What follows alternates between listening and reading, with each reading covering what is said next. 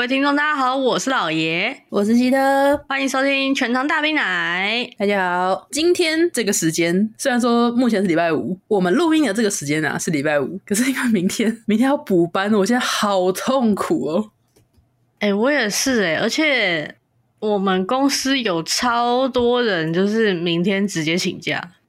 我嗯。不是，我其实也很想请，可是我我当时是觉得有点太刻意了，所以就就没请。但是我现在呢，现在是因为我这礼拜我爸妈都确诊了，所以我就居家办公了。痛苦指数有大概降低三分之一左右。我会觉得最痛苦的事情大概有八成是来自于通勤太累这件事。确实，如果不用通勤的话，你让我一天上七天的班，我都没有什么问题。对，话是这么讲，可是你知道，也像是有一点我们体内那种生理时钟已经习惯了上五天班之后休息两天嘛，嗯，所以如果我们突然上了六天班，只休一天的话，我其实会有一点混乱，就是我可能会一直觉得，嗯，今天到底是礼拜几啊？这种感觉。哦，我我自己的问题倒不是这个，我我的问题比较是因为就之前也有提过我的。体质是那种夜行作息的，嗯，uh, 所以其实你要让我等于说我每天早上去上班，然后晚上睡觉，这是会违反我的身体时钟的。嗯，然后你一个礼拜连着六天让我做这种反我的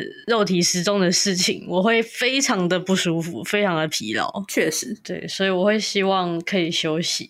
我记得前阵子就已经有人在讨论，就是有关今年的补班真的太多。我那时候看了一下，今年的补班好像有。七天吧，对啊，我我其实我也觉得太多哎、欸，老实说，可是好像就是有人喜欢那种放年假然后补班的，可是我啦，我觉得一个礼拜上六天班的痛苦指数远大于一个礼拜放四天假。对，就像我说的，以我自己的状况来说，你你让我一个礼拜上六天的班，我只有一天是可以真正让我身体去休息，照我的作息去睡眠的，真的太少了，不够，然后我会非常的不舒服。舒服，嗯，你看，你看哦，像我们现在这样子补班，对不对？很多人会选择补班那天请假，对不对？对。那你为什么不干脆就不要补班？你想要连假，你自己去请那个礼拜一或礼拜五不就好了吗？对，就是有些人会觉得这样的话很难去安排那种比较长时间，大概四天左右的旅游。可是我觉得那就请假吧。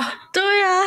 然后现在不是说那个明年的补班又都不补了？不是，我跟你讲，明年不补，我觉得很大原因是因为明。明年我看了一下，明年的那种国定假日几乎都在礼拜三，也没什么好补的。难道补两天吗？就我觉得真的是这样子也好啦，因为我觉得补班这件事情真的太累了。对，而且因为今年很多很多的假都在礼拜二跟礼拜四，所以他们就会把礼拜一跟礼拜五拿去补掉。可是我觉得这样子搞下来，首先我觉得很乱，就是你通常当下没有一直 focus 在这个上面的话，你基本上当周你才会发现，我、哦、干这这个礼拜要补班。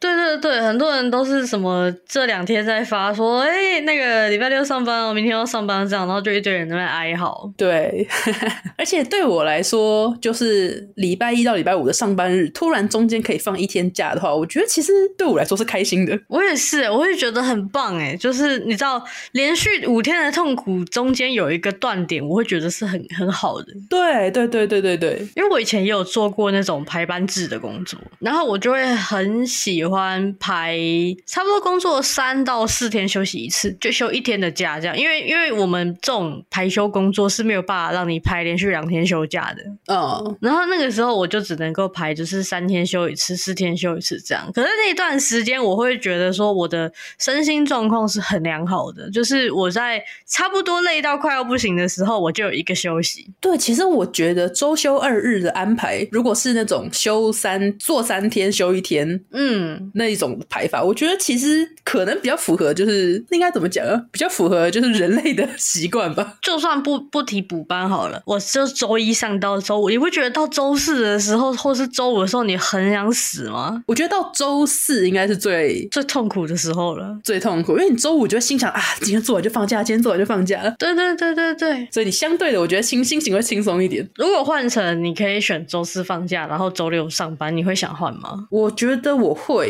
我也觉得我会，啊。可是除了补班这个问题以外，我记得前阵子还有开始在讨论有关周休三日这个话题。哦，这个是国外有在实验的，但是还因为就连国外都只是实验阶段，他们是找一些有意愿参与这项实验的公司。当然，他们是说实验结果是好的，就是说员工呢其实生产力是提高的，然后身心状态也是比较好的。可是我有跟几个朋友聊过这件事情啊，就是周休。三日这件事情，我觉得对亚洲来说还太早了。我也觉得有一点，因为因为我问过几个比较年长的朋友，他们是说，就是当初可能我们还没出生的时代，甚至是没有周休二日的那个时代，当初提出要周休二日的时候，那时候整个社会是很崩溃的，就是大家都会觉得怎么可以周休二日，那社会要完蛋了，就是大家都好吃懒做，都开始不都想着不工作了，就是对他，就是很多人都会觉得说，哎、欸，你。一个礼拜就是所有的人都不工作两天，那这个社会都要停摆了，怎么运作？这样，这事实证明，现在周六日大家都好好的，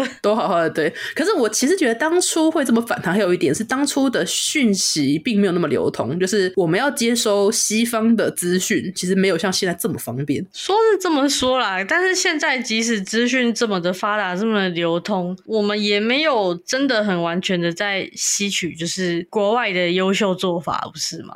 确实，可是我我是想说，就是比起资讯没有那种流通的时代，你的这个撞墙期会撞得自己头破血流。那现在的撞墙可能就就是还是会淤青，还是会破皮，可是可能不会到你满脸血这种感觉。确实啊，只是说就是变成现在周休三日这件事情，国外也没有真的普及的运行，他现在还在尝试的阶段。那这这个阶段的成果，就想要让亚洲的社会去接受这件事情，我觉得难度是极大的，可能比那些就是同性。婚姻开放之类的的接受难度还要高非常多，而且其实我觉得这应该是蛮两极的吧。就是毕竟以我们这些当社畜来讲，哇，你放假多，当然我们是当然同意啊。每个礼拜多放一天假，领一样的薪水。对啊，可是我觉得这东西就是一方面是企业会有顾虑，然后另外一方面是政府也会有顾虑，因为毕竟就是如果整个社会的生产力再减一天的话，会不会影响到整个国家的经济生产？这是很。没有办法去估计的，也只能实验了。嗯，我朋友的公司其实有尝试过一段时间呢。嗯嗯嗯。哦，台湾的公司都是台湾的公司。哦，结果怎么样？结果他们现在恢复到周休二日了。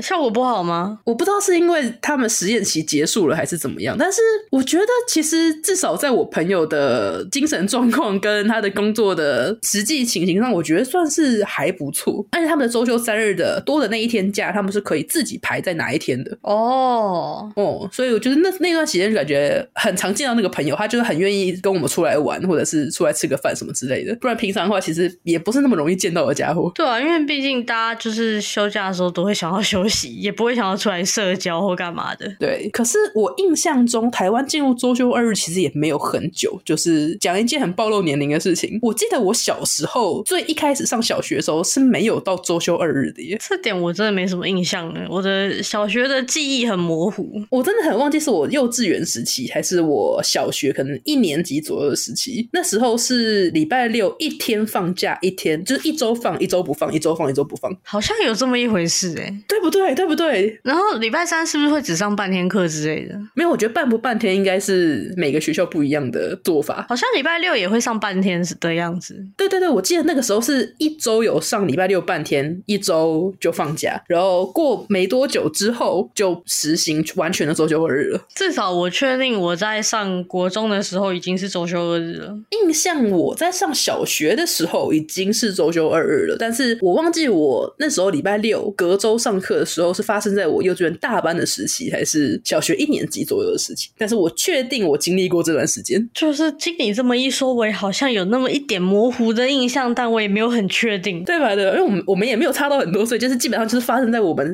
幼稚园到可能小学一二年级那段时期。对对对对对对，那这样算起来，我们开始经历真正的周休二日，其实没有很久诶，就很刚好是在我们就是整个人生成长阶段，我们有很完整的经历到这一段，就是我们经历过没有周休二日，然后经历过完整的周休二日，现在还有可能会经历到周休三日。我觉得这周休三日应该有生之年还是挺困难的。我觉得如果它成为西方主流的话，以台湾蛮喜欢跟风的态度，我觉得不太会很。难。倒不一定吧，西方很多事情的主流，台湾也没跟进啊。比方说什么大麻合法或者是枪械合法之类的，啊，这这些台湾没有要跟的意思啊。可是我觉得，我觉得相比下来，周休三日这件事情，可能比大麻合法跟枪械合法来的 没有那么。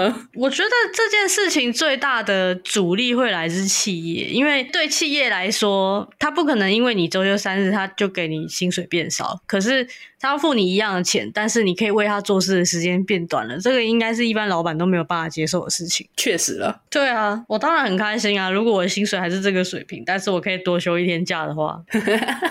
可是老板就不乐意啊，他就会觉得我花这个钱就是要你工作这么长的时间的，不然台湾怎么可能会沦为就是世界上在那个劳工工作时数排名算名列前茅的一个过劳的国家啊？别说了，我也是，其实我自己本身也是一个加班专业户。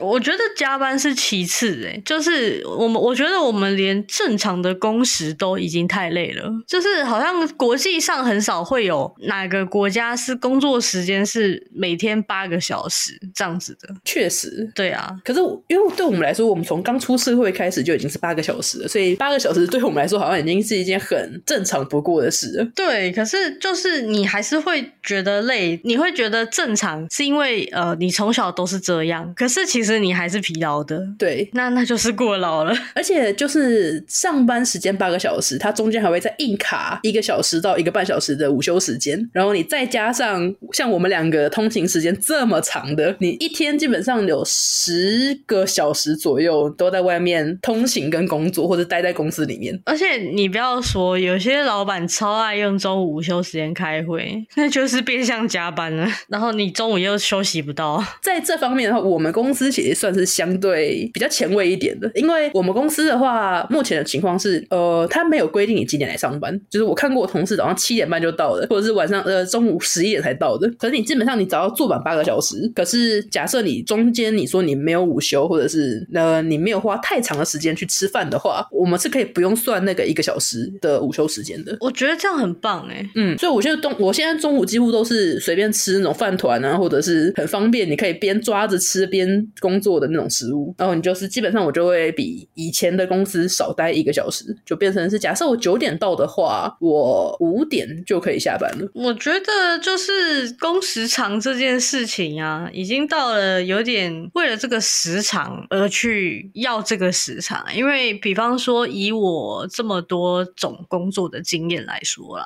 除非你是服务业或者是业务工作，也不用提了，业务工作你也没有在这只工作八小时，那业务工作是十几。个小时起的，就是除非你服务业，不然的话，你一般的行政人员，你你根本不需要一天每天都花八个小时来处理你的工作。嗯，就是工作没有这么多。这个工作其实没有这么多，对，那就是我觉得这个跟为什么周休三日可能会让工作效率提升有关，就是其实你根本不需要那么长的工时，你就可以做完一样的事情了。但是你为了这个八小时，你可能上班就会觉得，好，我要先摸鱼，摸到差不多再来做，老板才不会觉得，哎，我什么都做完了，那就会塞更多的工作给我。对，对，对，对，对，我那时候听到就是有人说周休三日会增加工作效率这件事情，也是因为你的休息。时间长了，那你在工作的时间上，你会 focus 在工作的这个态度就会更好。对对对，而且你会比较专注。我我自己的体感也是这样，因为我早上上班的时候吧，我通常都是会先吃早餐啊，然后看个网页啊，干嘛干嘛的，就摸摸摸摸到差不多下午，我大概再过一两个小时就要下班的时候，我开始做事。然后这段时间我就会把我这一天该做的事情，在这一两个小时之内做完。嗯，就其实那个那一段。时间效率就是很高的，再加上我们两个不是白天工作型的人，对，早上根本浑浑噩噩的。对，对我来说，我工作的时间也是大概下午三点之后的效率比早上好很多很多。但也没办法，因为社会就是这样。那这个结构又不是说一间公司改变就可以改变的，所以真的就只能承受它。虽然说我不是在比烂，不是说什么啊，人家比我们更惨，我们这样已经很幸福什么这类的话，可是我觉得至少我们已经比较少是那一种什么工公司大家都下意识要加班呐、啊，如果你准时下班的话，反而会觉得很不合群，或者是会有人说啊，为什么大家都在加班，你不加班什么什么之类的这一种。可是这种公司其实也不是不存在啊，只是我们比较幸运，是我们自身有能力去不选择这样的公司。确实，对，因为这种公司确实还是存在的，是还存在。但是我自己啦，我自己觉得，至少在我身边的朋友，他们其实有遇到过这种公司。可是我不确定是我们这个年纪刚好接受过比较多这样的教育，还是我这些朋友就是比较自身利益为上的那一种，他们是 don't fucking care 这件事情的，就是啊，你们加班，你们事情没做完，为什么为什么你们还要我加班？我事情要做完，我怎么为什么不能走？就这个东西很两难，因为有一些主管他就喜欢看你加班，他就喜欢看你为公司卖命。可是你你说你事情做完了，那可能好，你今天事情做完让你走，明天开始你就要增加你的工作量。哦，嗯，他就是想办法，既然你做得完，那就再来一点，再来一点，直到你做不完为止。啊，真的是。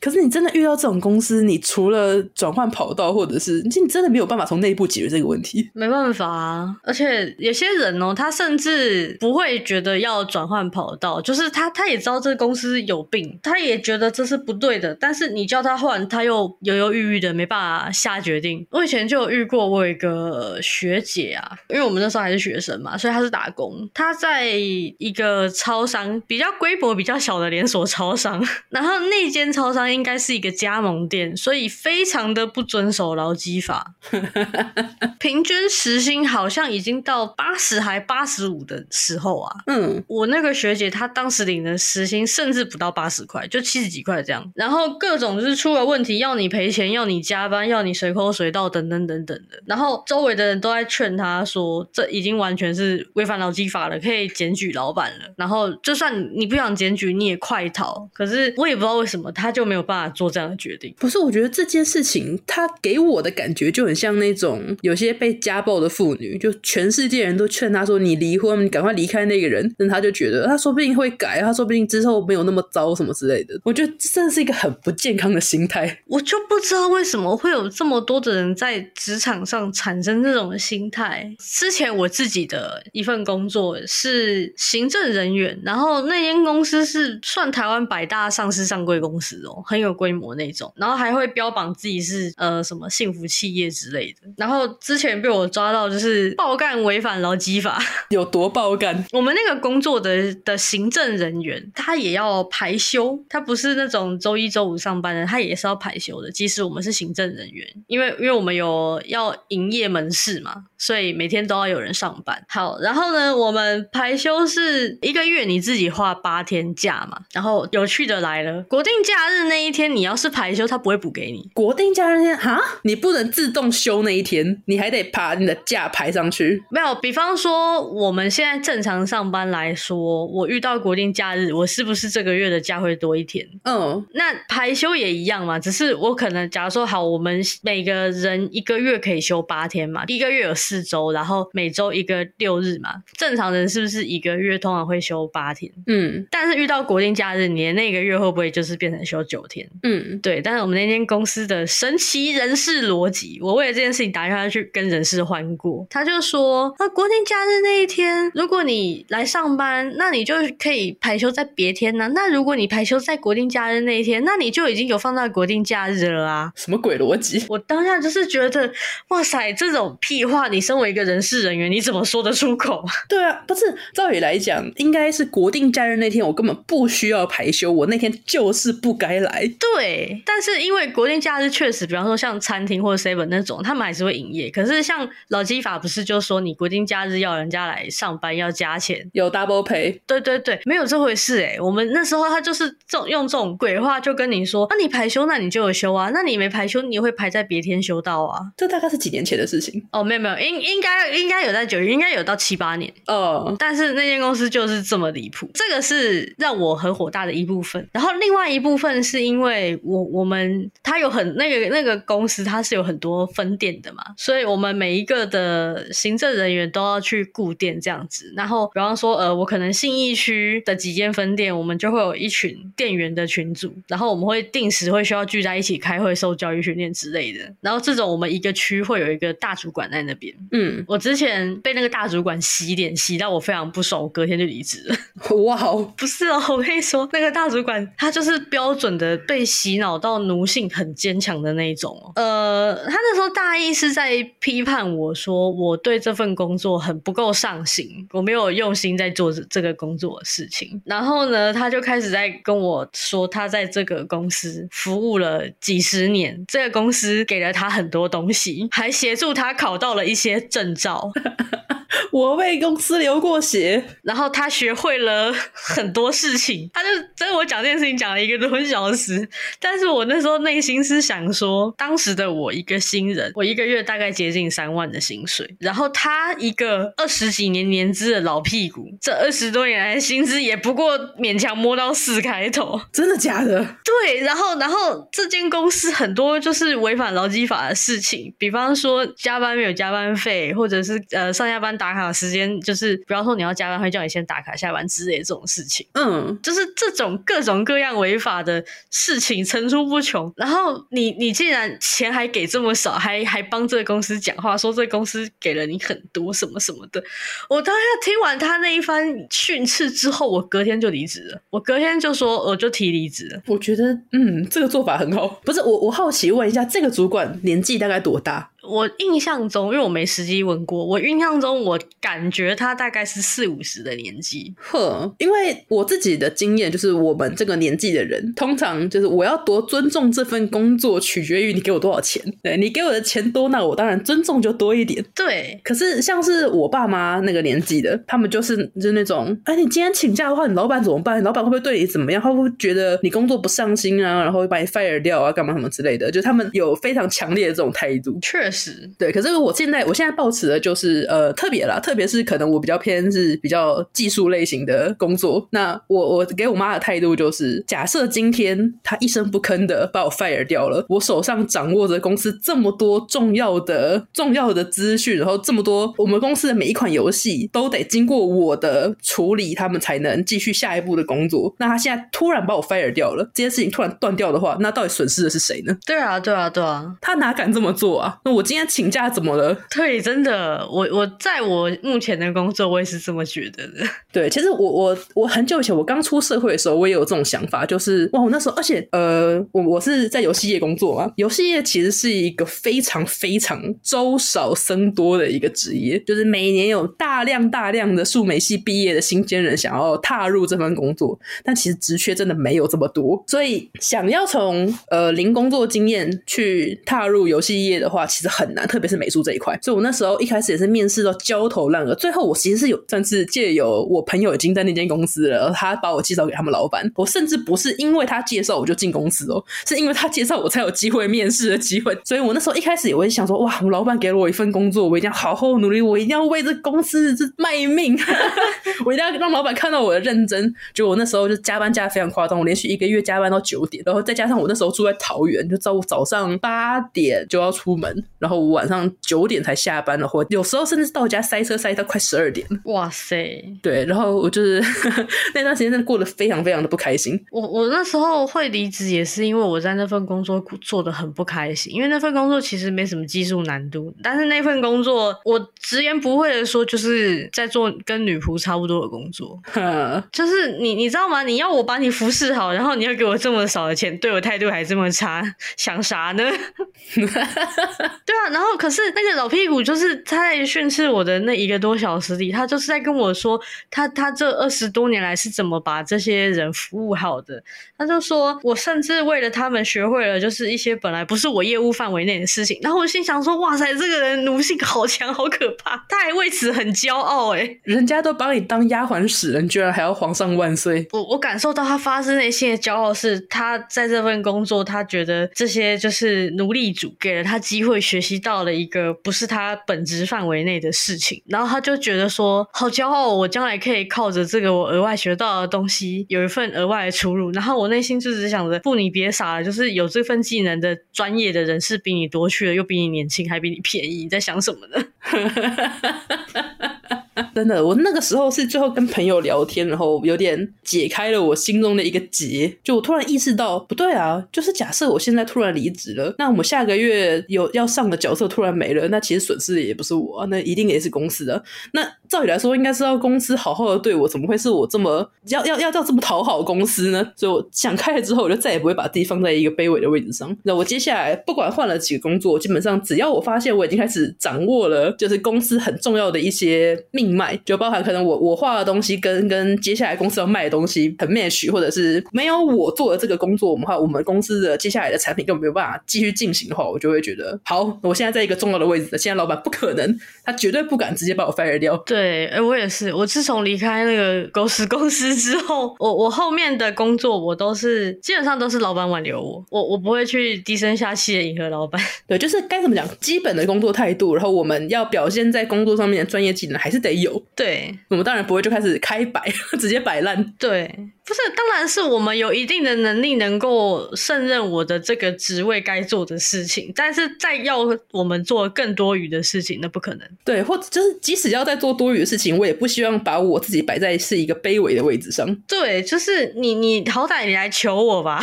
这是我分外的事了耶，你要好歹来拜托我吧，不是就是说，哎。这个你应该也要弄吧？我欠你了吗？我欠你了吗？对啊。对，我觉得真的目前可能还没开始找工作，刚开始找工作，或者还是大学期间的一些比较小年轻们啊，对我们来说已经是小年轻们了。对对对，就是你之后真的在职场里面，不要把自己放在一个卑微的位置上，我觉得那个真的很不值得。真的哦，然后说到那个狗屎公司那个荒唐的劳基法呀，我在我提出离职之后，不是还有一个月才能走吗？嗯，我提出离职之后，我反手就把证据送给那个 劳动部劳检。太溜啦！那有有结果吗？哎，超快！一个礼拜之后，公司寄全公司信说，就是请各位同仁把今年整个半年份所有国定假日的假休完。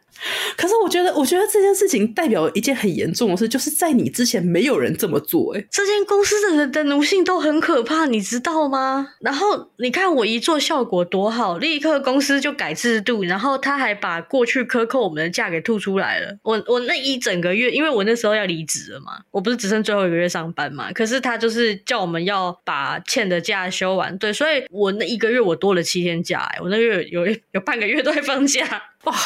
爽快，对啊，就就是一个这种你怎么听都违法的事情，为什么没有人？我而且我那时候有跟其他的前辈有讨论过这件事情，然后他们就是只能跟我说啊，没办法，人事就是这么说的。我就好啊，好，我我们就看看是人事说了算，还是劳动部说了算。对，哇，瞧你们把公司给惯的，真的，我是觉得这个公司没有没有救了，离谱。还好我走了，诶，你走之前还帮他们做了件好事，诶，说不定之后的员工就会都会因为你这件举动而受益。确实啊，因为被老检之后，他们就是被勒令去修正了，所以未来就不会再不会再发生这件事了。你太伟大了，鼓掌。没事，我就伸长我的公语于民。哇，我也是奉劝各位，真的勇敢，就是我我可以理解对。那些同事前辈来说，可能这这份工作是他们很难再找到更好的机会了。对有些人确实是这样，因为他可能不像我们有一样的资源，或者是我们的可能学习到的东西比较新或比较多，干嘛的？他们的能力有限，所以这份工作对他们来说是以他们能力可以做到最好的工作了，可能是这样。可是我我还是会建议啦，就是。所有的职场人，不管是新人还是老人，明摆着违法的公司，真的不值得你为了他这样，因为他今天敢在这里违法，他以后就会敢在别的地方违法，然后只要你们都不敢吭声，他就会越来越过分。对啊，就是有些人会怕，就是当了出头鸟之后，可能就会被资遣啊，被 fire 掉什么之类的，或者是被降职降薪。但问题是，台湾公司这么多，对，不差他这一间吧？嗯，对啊，我那我我之前搞的那间公司，它也是台湾百前百大企业，有上市有上柜啊。我觉得公司的内部一定知道是我搞的，因为这件事情我已经在我检举他们以前，我已经去跟人事吵过架了。嗯，对，所以他们应该绝对知道是我搞的。但是那又如何？他们没有办法影响到我换的现接下来每一份工作，我还是很顺利的换了很多次工作啊。真的不要太像是那种什么霸总小说，什么我要在这个业界封杀你，少在那边呢。大不了换个业界，怎么了吗？对啊，怎么了吗？对啊，所以我我是觉得大家真的这权益这种东西要靠自己争取啦，不要让自己的权益睡着，不然没有没有没有办法去怪别人，不能说这间公司多烂，你都知道它烂了，你还要这样子配合他，你也是帮凶。哇，今天的话题好沉重哦！哇，真的怎么会这样啊？不如我们换个话题。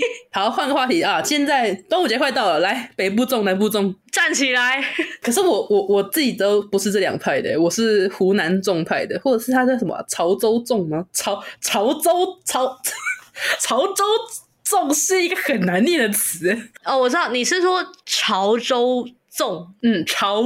州粽，哎、欸，可是我我不知道南北以外的粽子派系耶。要不然你先安利一下你的潮州粽是什么特色？没有，我自己喜欢的潮州，就是因为它没有包很多料。因为我不喜欢南部粽跟北部粽，都是因为我不喜欢粽子里面包太多料啊。我也是。那潮州粽基本上它就是比较，而且它的糯米又比较软烂，然后它就是中间基本上就是包一块肉，或者是包火腿啊，然后包蛋黄，类似就讲，然后没有它没有什么多余的料，所以我就会相对。比较喜欢。而且我很喜欢它米的口感，但听起来应该也是我会喜欢的类型耶。我印象中，我以前吃过让我喜欢的粽子，它是粽子里的饭，它是有那种卤汁的味道的。嗯嗯嗯，因为我有吃过粽子，是它的那个饭就是干干的、白白的，然后没有味道，然后里面会包很多料的那一种，那种我就不喜欢了。嗯，讲到干干的那种，会不会就是比较北部粽？有可能不是不是有号称北部粽就是三滴油饭而已吗？那因为料理的不同，就北部粽其实。就是比较硬，可是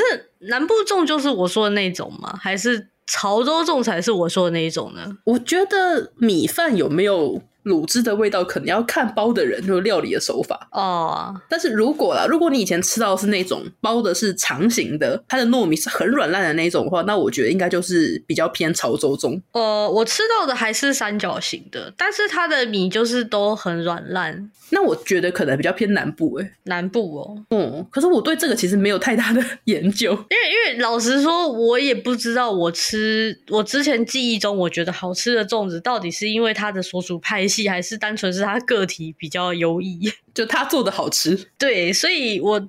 每次遇到这种就是站粽子派系，我最后的唯一回答都是我减重派啊啊啊啊！就最最没有争议。对，因为我印象中，我真的觉得吃过最好吃的粽子是我朋友的阿嬷包的啊。那我也不知道他阿妈包的是哪一个派系的粽子，但我就觉得哦，他包的好好吃哦。对对对，但是我觉得我喜欢的粽子应该是介于你说的南部粽或是潮州粽的那个方向，就是料不会太多，然后米饭就是湿湿软软烂烂的。嗯嗯嗯嗯。对，我应该是喜欢这种类型的。可是我自己啦，我自己吃过的粽子其实很少，像是像甜粽，我是从来没吃过。那就减重嘛。哦，你说的减重我也没有吃过。没有，没有，甜粽跟减重不一样吧？有一种是比较白，就是这是白糯米里面包红豆沙的那一种。哦，因为减重它是有点晶莹剔透的黄。嗯嗯嗯。啊、嗯，你说的甜粽我也没吃过，但是减重我知道里面是会有包豆沙的，或是它就是纯纯裸的一颗，然后你自己再额外去沾那个蜂蜜或糖粉这样吃。我记得你说减重它本身没有太多的味道，只有一股碱味嘛？那对对对，减重会有人吃咸的吗？通常不会，因为减重通常都是沾甜的东西吃。我觉得我应该是最奇葩的是，我会不沾甜的东西直接裸吃，这样 裸吃，那不就是就只有碱的味道而已？那就跟你吃马吉只吃马吉本体，不沾黄豆粉，不沾任何东西。对对对，就只吃瓦吉那种感觉，我自己蛮喜欢的啦。我最不能理解其实是冰。粽，冰粽是什么？我记得以前吃过什么鲜芋仙他们的冰粽，其实就是很像那种水晶饺的材质，然后里面包的一些可能水果啦，或者是那种芋圆啊，或者是那种水果哦，不是各种东西啊，地瓜泥，或者是反正它就是甜的，做的小小的那一种。那会不会其实就是减重的变体啊？听起来我觉得不像，我觉得它比较像是只是包成粽子形状的类似水晶饺的甜点哦，因为减重的口感吃起来也蛮像水晶饺的，就是 Q Q 的哦，所以我才说它会不会其实只是减重的变体啊？有可能，可是因为我自己本身就不爱吃甜粽子，就像是我这辈子也没有吃过咸豆花一样，就是我我我没有办法理解那种感觉。我懂，好吧？我觉得归根究底呢，我就是不爱吃粽子。不是因为我们这种肠胃不好的人哦，糯米很伤胃啊，你吃一颗就要胀气了。人有时候没有端午节，就是你知道气氛到了，还是得吃个吃个一颗两颗。哎、欸，我今年真的都不吃哎、欸，我就是直接拒绝，不吃就是不吃。真的假的？因为我们家还是会有人送或者有人买，所以通常啊，一年还是会吃个一次两次。我们家也有啊，但是我就是不吃，我就说我一吃胃就不舒服啊。然后我们家冷冻库的粽子大概已经放两三年有了吧。我真的想奉劝现代人不要再送粽子了，你你可以简易一点哦，不要真的送传统粽，没有人爱吃那个。哇，站起来，人家站直接站起来。不是他真的对，你知道，尤其是现代人，好不好？那个文明社会下的文明病，肠胃多多少少都有一些脆弱，吃这么大一颗糯米粽，真的对胃很不好，真的很不好哇！从今天晚上胀到明天中午。对啊，不觉得很不舒服吗？我真的是宁可不吃哎、欸。我们家通。常啦，这种节日我们还是会意思意思参与一下，就是端午节会吃个粽子啊，然后即使我们全家都不爱吃月饼，可是我们中秋节还是会就是切一个大家分着吃这样子。冬至会煮汤圆，哎、欸，我们家中秋也不吃月饼，哎，真的假的？对啊，因为我们家没有人喜欢吃月饼，所以就就不会勉强大家硬要吃。嗯，我们家也没有人爱吃月饼，但是就是我们家会蛮有这种节日的气氛的。我们家不会就是为了过节去勉强吃。大家都不爱吃的东西，但是冬至汤圆还是会吃啊。然后中秋也会烤肉，我们反而中秋不太烤肉，没有什么没有什么机会烤肉。其实其实我们近年也不太烤了，因为以前还有这种家里会有庭院或骑楼可以烤，可是一直到现在，就是能烤肉的地方越来越少了。然后大家年纪也大了，不想再折腾那些东西了。你可以买那种啊，现在不都有那种那种快速炉，就是你打开之后就可以直接上面煎烤之类的。那就去烧肉店吃。吃吃一顿不就好了？嘛说的说的也是，小孩子才喜欢在那边点炭生火吧。而且现在的家里面大家都都有装那种烟雾探测，哇，那个真的是。以前我们还会在骑楼在那边烧啊，可是就其实很不舒服，因为外面又有蚊子又热，然后那个烤的又臭，到最后每次都会变成哦，亲戚全部都在家里玩很开心，然后只有一两个人苦逼在那边烤，然后烤了还没有人要吃，甜不辣永远都在那里。对，然后就是当外面的苦逼的那个人把东西全部烤熟了之后，火都熄了，他才端了一堆东西进来，说你们赶快把它吃掉啊！然后大家其实都已经饱了，啊，对对对对对对。后来大家就开始渐渐觉得算了，干嘛这样整自己呢？对啊，要吃多少点多少吧。你去个烧肉吃到饱，还有人帮你切好洗好。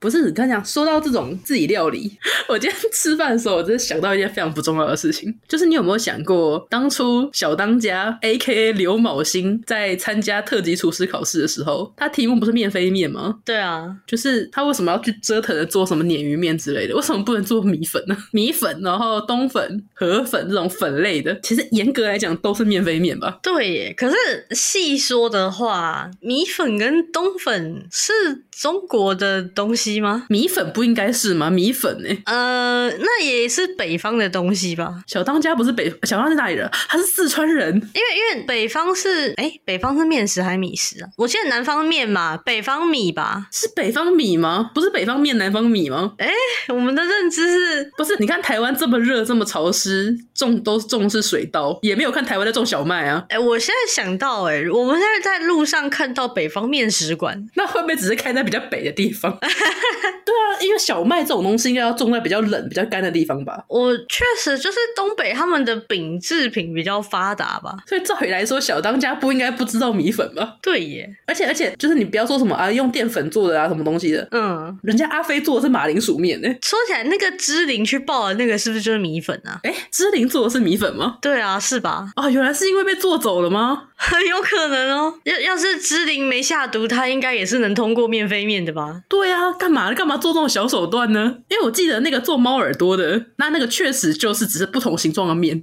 对对对，但是我记得芝林好像是用火药去把米粉给炸出来的。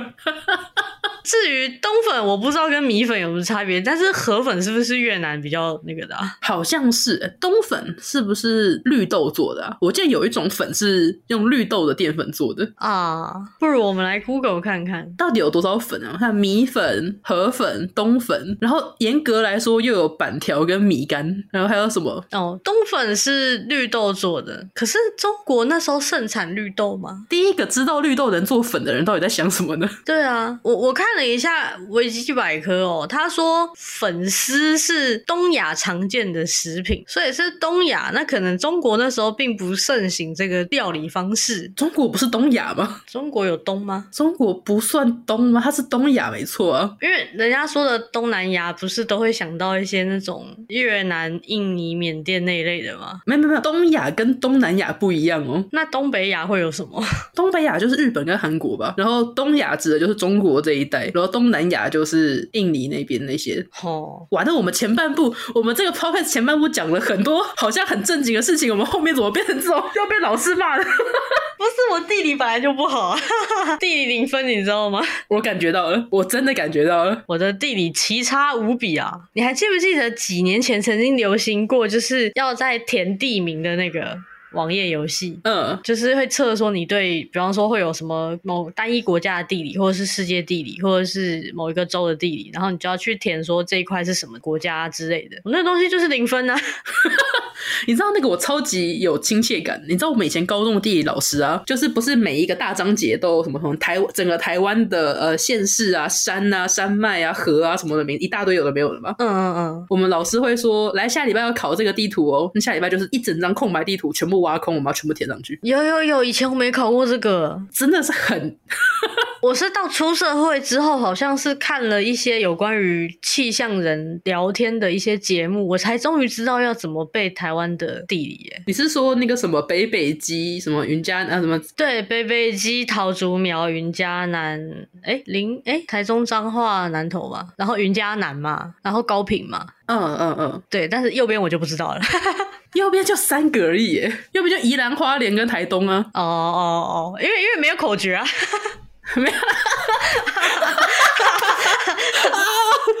我们后半部这些内容是让我们前半部讲的话变得非常的没有公信力。不是，你不觉得这样才特别有公信力吗？你看，就是即使我们在这种常识部分有点缺陷，可是我们在我们的专业领域很专业啊，是吧？哦，这些知识哦没什么用啊，哦，现在都有导航，不用背。对，没错，这种我跟你说，我以前念书的时候，我奉行的原则就是，你可以很轻易查得到的资讯，你根本就不应该花脑力去记住它。就是你基本上你机测学测，哎，现在还有机测跟学测吗？好像也是有。考完之后你就该忘了。就是我以前对于背书这件事情都很不能理解啊，就都什么时代了，然后你什么事情不是你一 Google 估不出来的？为什么要用脑子去记它呢？对，我觉得背课文这件事情真的还算是蛮，你真的是死背，你根本不懂他的意思。就是你你背这这些东西，你背个雅量好了，你除了跟别人聊天的时候讲干话可以拿出来说嘴以外，有什么用？可以玩梗。对啊，你除了可以玩梗说嘴以外，有什么用？对，我觉得我觉得理解文章比背起文章来的重要多了。对啊，所以就是我小时候真的是蛮叛逆的，我只要是默写类的科目，我要么就是考很差，不然我就作弊。